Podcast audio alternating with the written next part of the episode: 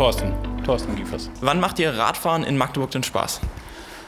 Ach, eigentlich immer. Wenn Sonne scheint und äh, der Wind weht nicht zu doll, dann ist es immer gut. Äh, gibt eher Situationen, wo es mir nicht so viel Spaß macht. Das ist halt, wenn die Wegeführung blöd ist oder das, äh, der Untergrund ist schlecht oder die Beschilderung ist schlecht. So, dann macht es keinen Spaß. Aber im Groben und Ganzen macht es schon Spaß.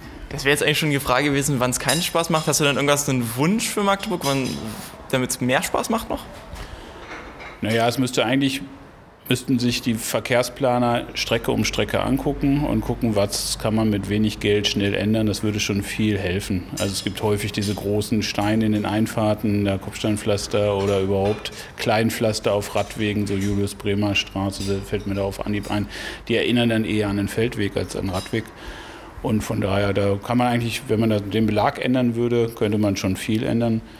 Äh, ansonsten wäre es natürlich auch toll, dass man gute Verbindungen, schnelle Verbindungen hat äh, von A nach B, also einmal quer durch die Stadt. Und ja, es wird zu viel an Radfahrer für Freizeit gedacht und zu wenig als äh, Verkehrsteilnehmer auch im Berufsverkehr.